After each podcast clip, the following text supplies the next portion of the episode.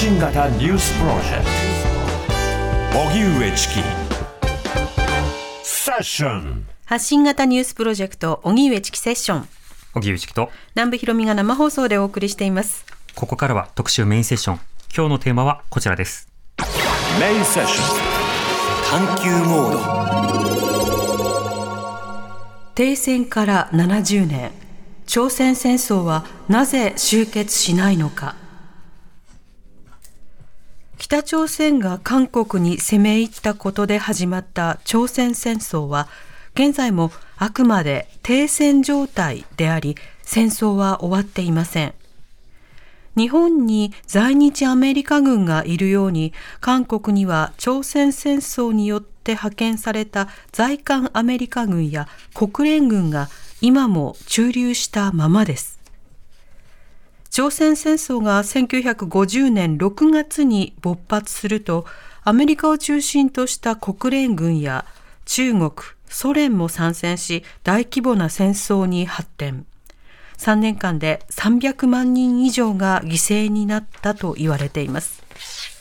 1953年7月に北緯38度線にあるパンムンジョム反問店で休戦協定が締結されましたが70年後の現在も講和条約は結ばれていないままです。今日は朝鮮戦争がどのような背景で始まりなぜ未だに終わらないのか研究者とともに考えます。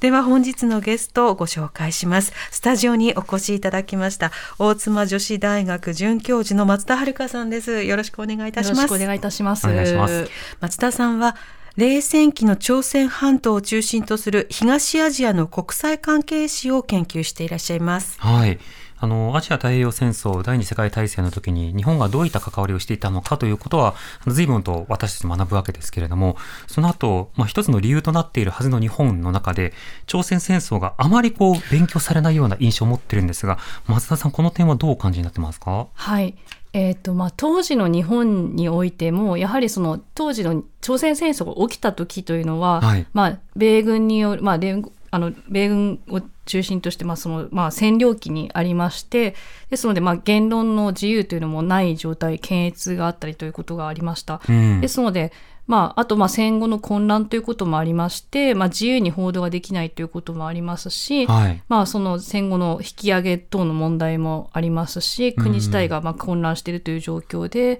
はり対岸の火事として見ていたっていうのが現在も続いていると考えています。ああ、じゃあ体験的な知識として身についていなかったり、あるいは共有された何か知知識とか、まあ、経験ともにあまりならないような状況が揃ってたんですか？そうですね体験者というのはいるんですけれども、うんまあ、その方々が結局、まあ、いわば口封じをされた状況で、まあ、はい今は多少体験を話す方々というのが出てきていますけれども、まあ、そういったことが広く知られるようなきっかけというのがなかったということがあると思います。うん、なるほど。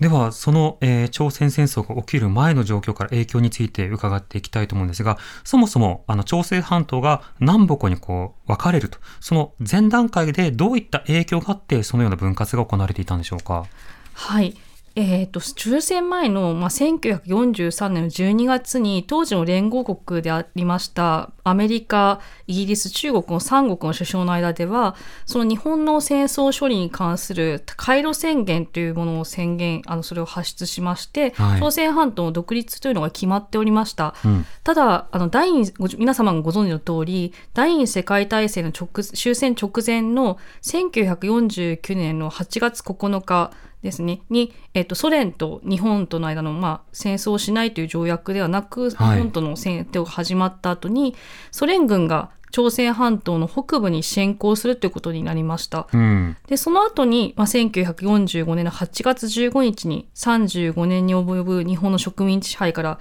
ようやく解放されたんですけれどもその時にアメリカ軍の提案によりまして、本当に地図上の北緯38度線の境に南をアメリカ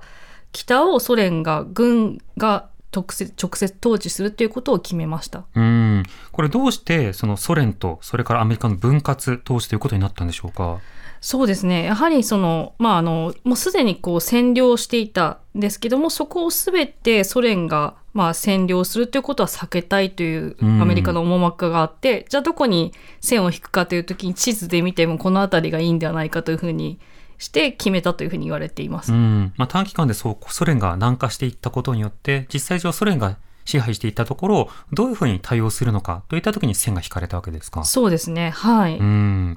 その線引きが行われたタイミングやその後の統治のされ方というのはどうなっていったんでしょうか？はい、その後ですね、まあ、1945年の末にあのアメリカとイギリスとソ連によって外相会談外務大臣同時の会談っていうのがモスクワ外相会談っていうのが行われまして、はい、その後、まあ国連の統治下の5年間ですね朝鮮半島を米英中ソの信託統治というのに置かれることになりました。信託統治というのは国際連合のまあ、信託を受けた国家この場合ですと米英中ソになりますけれども、はいその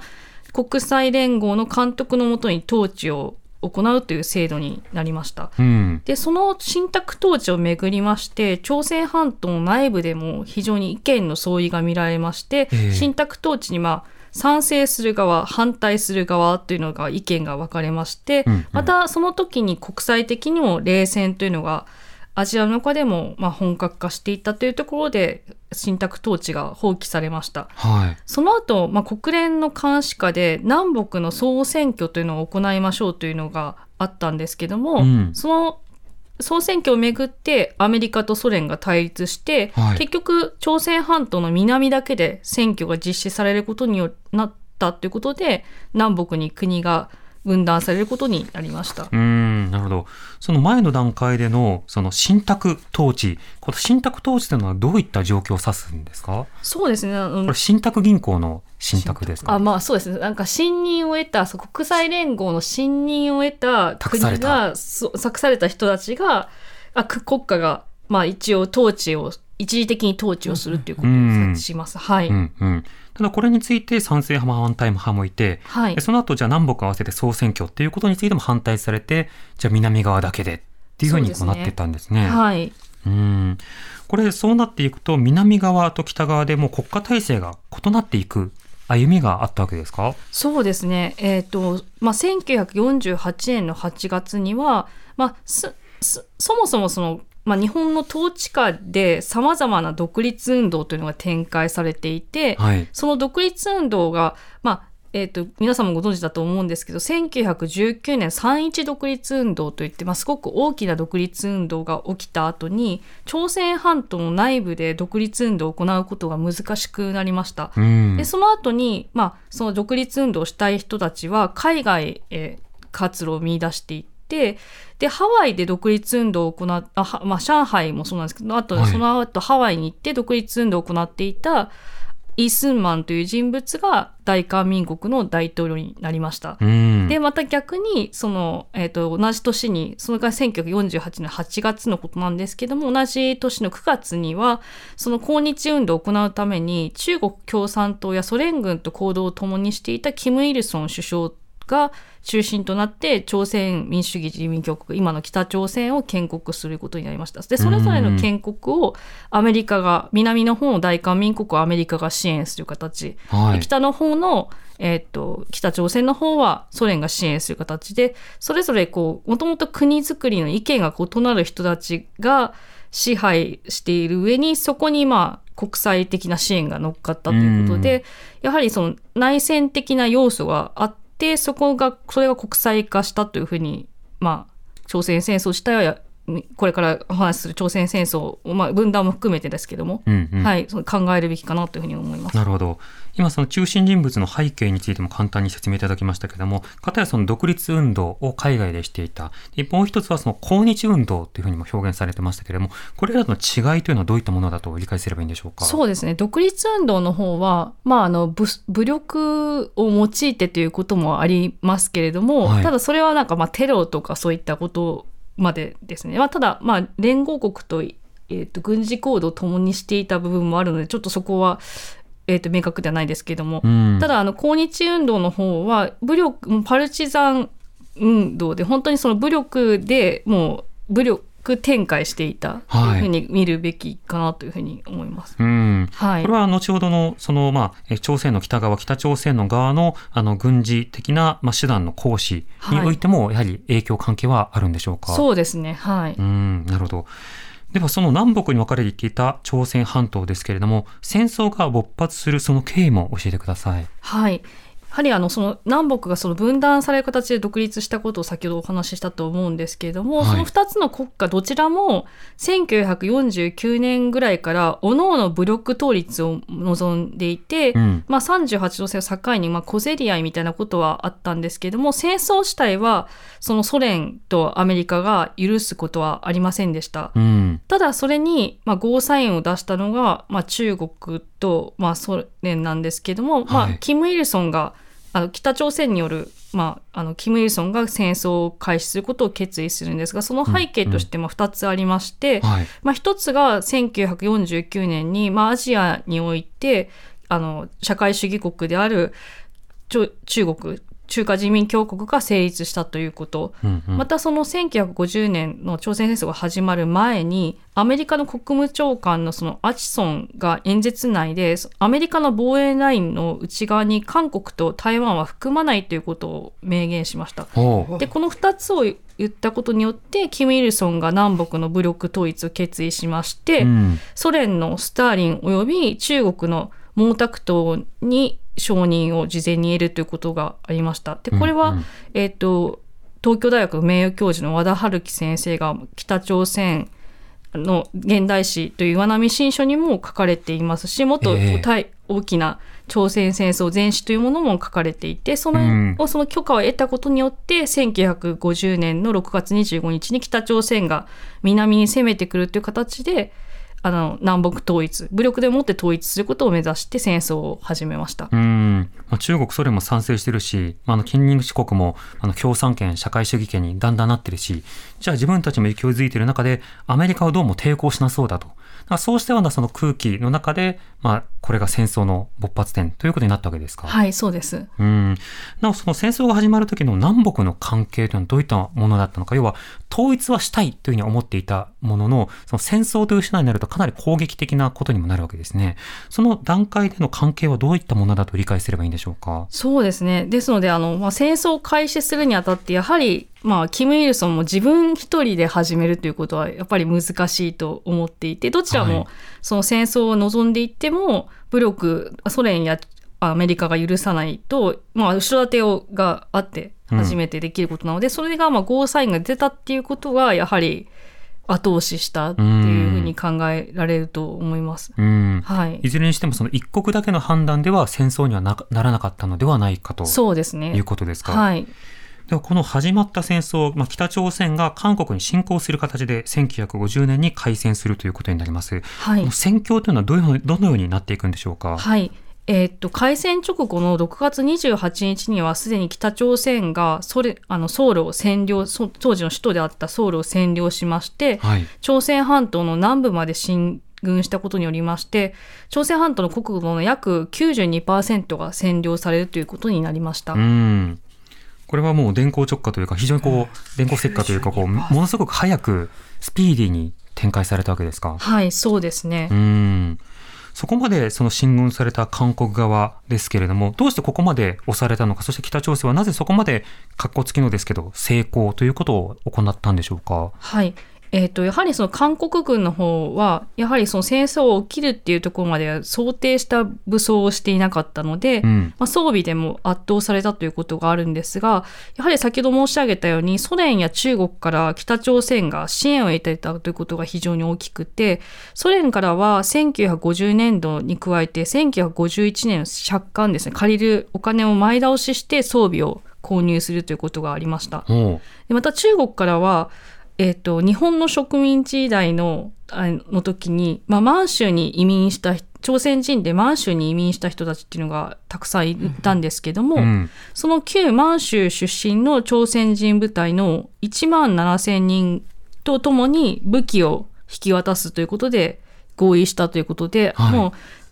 朝鮮戦争が始まる前にすでに準備をしていたということが大きかったと思います。うん。金、武器、人手、物資、あらゆる面で実はサポートされていたわけですか？そうですね。はい。うんなるほど。しかし、あの、借款を前借りしてまで、あの、そういった戦争を行うということは、これはもう、勝つんだ、しっかりと取るんだというような考えが北朝鮮にはもうあったわけですか？そうですね。うはい。んなるほど。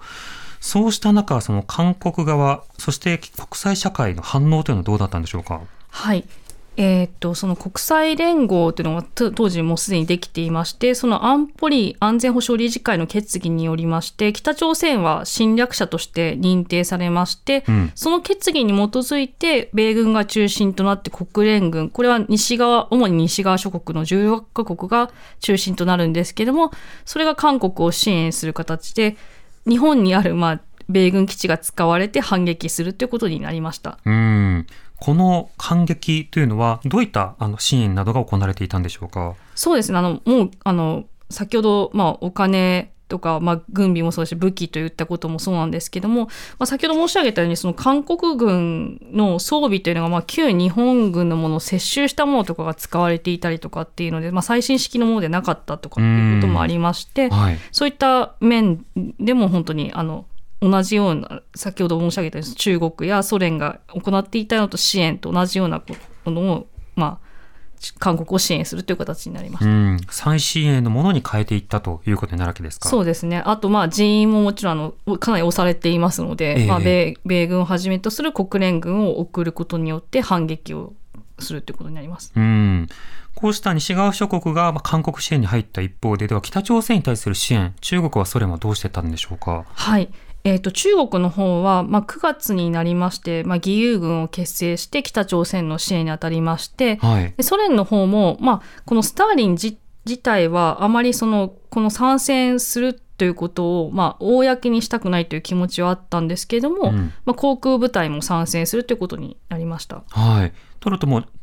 そ相当直接参加のような戦争に見えるんですが、ここはどうなんでしょうか？そうですね直接参加ではあるんですけどあくまで、まあ、先生のなるべく後方で限定して提供するとか、うん。まあ、中国よりもソ連の方が少しこうもちろんあの戦争自体には反対はしてないんですけども支援のあり方としては少しこうあの消極的だったと思います。なるほど。そのようにそのそれぞれが参加した理由、思惑というのはいかがでしょうか？はいえーっとまあ、アメリカに関しましては先ほど申し上げたようにもうそのもう38度線ああもうあの中国自体がもう1949年にできていて、うん。これ以上アジアに東あ東アジアに、まあ、社会主義国を増やすここもしまあえっ、となんというかこうあ赤い国になることは避けたい、まあ当時のこうポスターとかを見ますとこうタコの足がこうのよろ伸びてこうこうどんどんどんどんこう制圧されていくようなイメージを持っていたみたいいろんなんですな国をこう、石化していくんだっていうイメージ。でそれをこう食い止めたいっていうのがやはり、まあ、後のベトナム戦争も同じだと思うんですけども、うんそういうような意図がアメリカの方はありました。はい。で中国に関しては、まあ、共産党内で出兵の反対論というのもあったようなんですけれどもその毛沢東自身がやはりその総合的な判断で、まあ、行ったというふうに言われています。うん。でまああのソ連の方は、まあえー、と消極的ではあるんですけども、まあ、承認をするということで、まあ、戦争っていうことなんですけどもやはりその、えー、と北朝鮮への影響力を、まあ、ソ連がこう影響力を多く与えるのか、ええ。あるいは中国がもうより影響力を与えるのかっていうところのやはりその争いというのはあったというふうに思われますので、うん。そういったことがも思惑もあったと思います。中国とソ連の、まあ、ヘゲモニー争いというとちょっと古いかもしれませんが、こう主導権争いのようなものがあっての、その支援合戦っていう側面があったわけですか？はい、最近のあの研究によりますとあの上海の加藤師範大学というのがあるんですけども、そこで冷戦史をされているチェン・ジファさんという方が日本で出版された「最後の店長」という本が岩波新書からあごめんなさい岩波書店から出てるんですけども、うん。まあ、最近えもうそれまでは、まあ、毛沢東の総合的な判断であるっていうようなことが言われていたんですが、はい。まあ、そうではなくてその、えー、とやはり戦略的な干渉地帯が中国の東北部であるとししたとしたらソ連との北朝鮮中国とソ連との間でやはり影響力とか主導権争いが行われていたっていうことを最近明らかにされています。うーん、なるほど。これそうしたそれぞれの参戦、あるいは支援があった中で、戦況というのはどう変わっていったんでしょうか？はい、先ほど申し上げた通り、まあ千えー、と1951年の9月に国連軍の総司令官であったマッカーサーが指揮をしたインチョン上陸作戦というのが行われまして、はい。それによって北朝鮮軍が総崩れとなりまして、うん米韓軍が今度北の方に行きあの38度線を突破して北の方に行きまして、はい。北朝鮮の打倒統立を目指しました。うんうんでそのえ米韓軍が今度、えっと北朝鮮と中国との国境にあります鴨緑江という川トマン江というふうに中国で言われてますけれどもそこに迫った時に、今度は中10月の半ばに中国の人民志願軍が参戦しまして今度はこう米韓軍が敗退しまして、うん。ソウルもまあ再占領されることになりました。で1951年の春にはもうすでに戦線が38度線ぐらいでもう行ったり来たりするということになりまして、まうん。あ、7月に停戦会談が始まりました。うんうん。その停戦会談が始まったタイミングでの領土の状況などはどうなってたんでしょうか？そうですねもうすでにもう38度線でまあこうあの、えー、と戦線がもう行ったり来たりということで、うんまあそだからこそそのもう武力でもって統一しようと思ったんですけどまあそれがもう現状維持というか、うんその前の状況に戻ったということで会談がまあ行われたということだと思います。なるほど。韓国側としては押し返したというような格好になるわけですか？そうですねはい、うん、ちなみに今あの国連の、えー総司令官の名前でマッカーサーと出てきました、はいこれ GHQ のトップのマッカーサーと同じ人あ物同じ人物です。うんはいマッカーサーの歴史などを歩むとその後のねあの大統領とのそうなんですよ、ね。距離関係とかいろいろな動きもありましたね。ではこれ休戦というタイミングというのはどのタイミングに訪れることになるんでしょうか？そうですね、えーとまあ、1952年になりますと、キム・イルソン自身も、まあ、武力でもって統一できなかったので、妥協したいということを考えていたんですけれども、うん。その時にこうアメリカが捕虜ですね、あの捕虜を自由意志によって送還するという原則を主張しまして、はい。でそれに対して毛沢東はいやそれは筋が通らない妥協はできないということで、えー、と自らの主張を貫いてこの停戦会談が難航した理由の一つとしてはこの捕虜の問題っていうのが非常に大きいと思われます。はい、今の立場の違いはアメリカはもう捕虜は返そうよっていうスタンスなんですか？えーっとその本来であれば捕虜はその捕虜の出身国に返すのが原則だと思うんですけど、いやはいそうではなくて本人の意思に任せましょうという自由意思の原則というのを主張しました。ほうほう。で中国の場合はやはりそれは思想の問題が含まれるので、うん。そんななんかこう本人に選ばせてもし社会主義の方を選ばないって言ったら自分たちの正当性が疑われるので。それは妥協はできませんっていうことを主張して、うんまあ、難航したというのが背景にございます。原則地元にの方が中国はまだ良かったっていうことなんですか？そうですねそうすると自然に自然にというかその戻ってくるうんのでいいんですけど、そうじゃない人たちが出てくるってなると社会主義の正当性が疑われる。アメリカ側の捕虜になったその中国の方とか朝鮮の方北朝鮮の人とかがいや戻らない。資本主義がいいわ。自由主義がいいってなったら困るっていう目線なんですか？そうです。はい。うん。そうすることで交渉は難航したんでね。そうですすね。はい。その後も交渉というのは続いたんでしょうか？そうですね。その後も続きましてようやく1953年に、えーっと7月27日の間にパンムンジョンというところで、まあ、はい。休戦協定が、えーっと締結されるにあたりました。そのきっかけとしてやはりその53同じ年の53年の3月にソ連のスターリンが亡くなったということがありまして、うん。それによってソ連の後継者が、まあ、中国側に圧力をかけて停戦に導いたということがあります。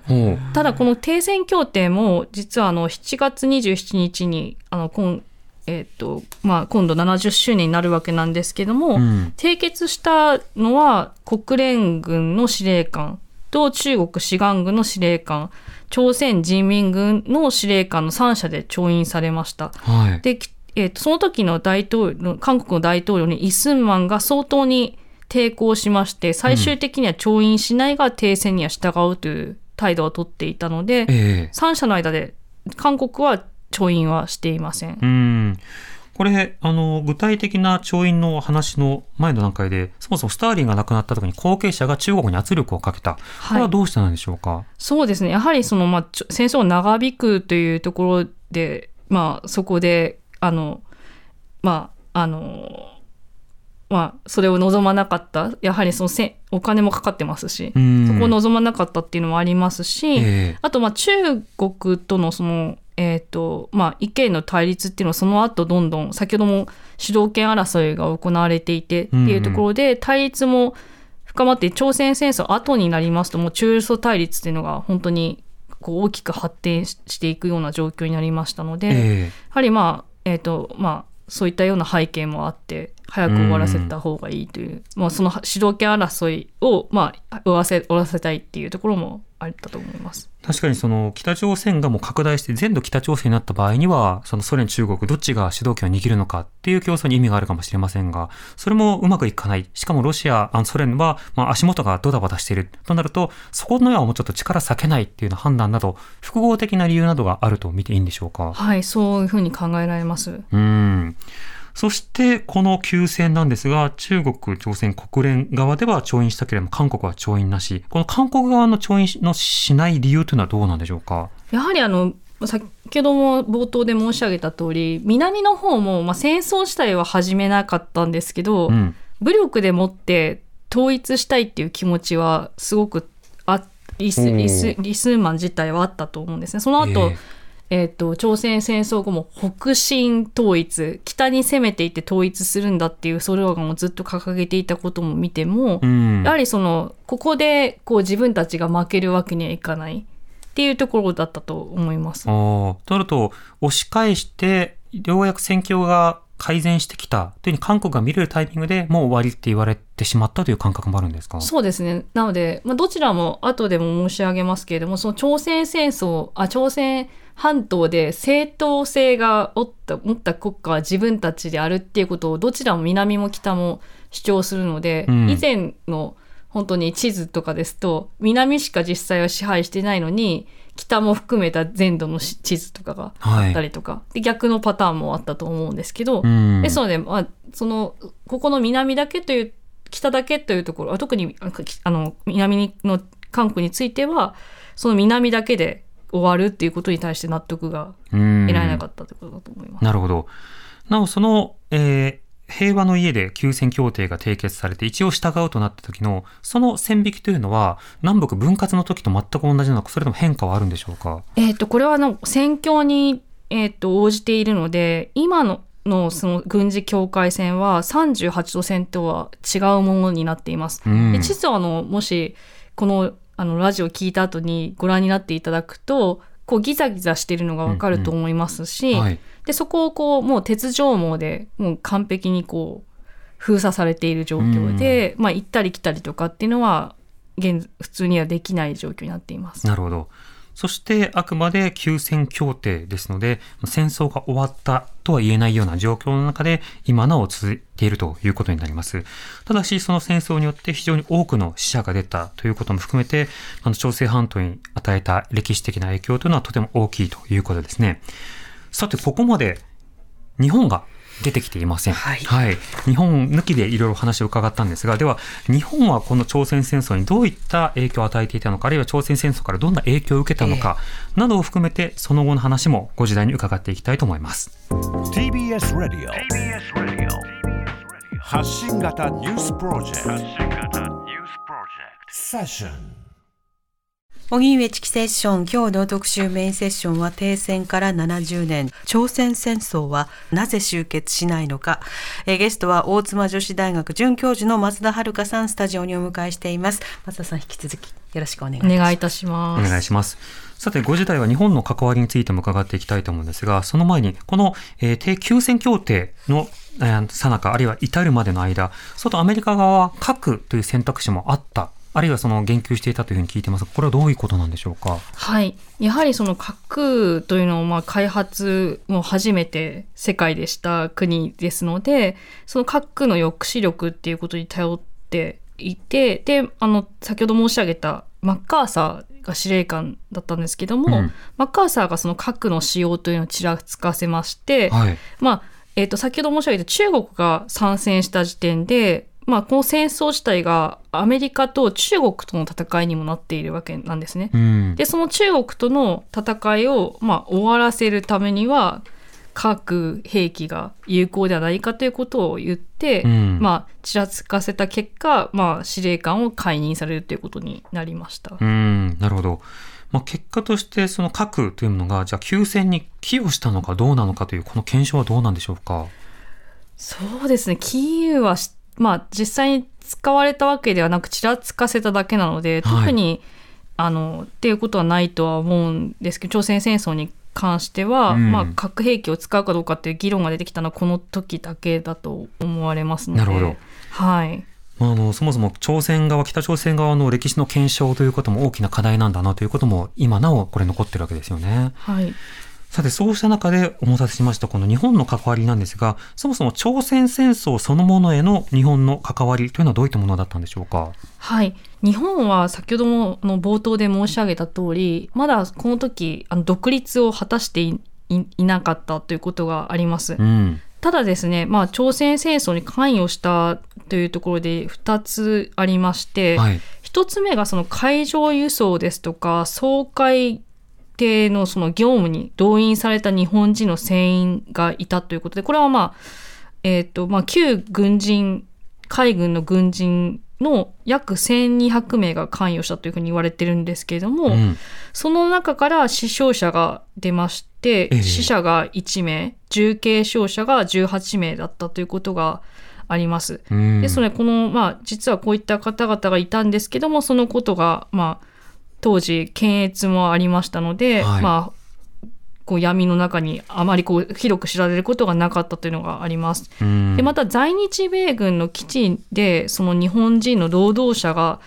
まあ、いわゆる軍属ですかねっていうのが前線で戦闘に行為をしていたっていうことも実は分かってきましきていまして戦闘行為。はい、はいそうですね。えっ、と、まあ、これは、えっ、と、NHK の BS スペシャルで2019年の8月18日に放映されました、うん隠された戦争協力、朝鮮戦争と日本人という番組があったんですけれども、はい。この番組の中で膨大なアメリカの公文書の記録ですとか証言を通じてこの米軍関連の仕事をする日本人たちが実は戦場に赴いて殺したり殺されたりしたという事実を明らかにしました。うん。後にその NHK のディレクターの藤原和樹さんが朝鮮戦争を戦った日本人という本をとして書籍化されています。うんなるほど。とると、朝鮮戦争には日本としては例えば参戦しなかったとか、あるいはその日本にある米軍基地が使われたんだよというのがこれまで割と語られてきたベーシックな知見だと思うんですが、そこに加えて実は様々な動員も、そしてあの戦争に対する、戦闘に対する参加というものも実際には存在したということになるわけですか？そうですね。あと、まあ、後方、まあ、米軍基地というのが使われ、まあ、建前としては日本は平和憲法を持っている国で、もう二度と戦争はしないということを誓っているので、うん。まあ、それと、この実際にこの事実というのは、まあ、ちょっと、まあ、きょえっ、と、まあ、そぐわないわけですよね。はい。なので、ここはあまり表に出すっていうことも、もちろんあの米軍の方も、あの、あまりこう表立たにしなかったということもありますし、うん。まあ、日本の政府としてもこのことに関してはその平和憲法との,、まあ、あの距離があるということではっきりさせなかったというふうに思われます。なるほど。万が一、この辺りの例えば存命な方、生存されてた方が違憲訴訟などを起こしていた場合などは、これどういったことになっていたのかがわからないということですかね。そうですね。あの、まあ、この総会艇に関しては、まあ、今、その、追悼するような式典とかも行われていたりとかっていうこともありますし、あと、証言も最近、まあ、ご高齢にはなられてるんですけども、まあ、地方の新聞などを通じて、地方紙などを通じて、まあ、あの、報道されたりとかっていうことはあります。なるほど。はい。まあこうした仕方で日本と朝鮮戦争、あの深い関わりがあったということですが、学校の教科書などを見ると、その朝鮮特需というのが非常に大きく取り扱われますね。改めてこれはどういったものなんでしょうか？はい。あの、まあ、お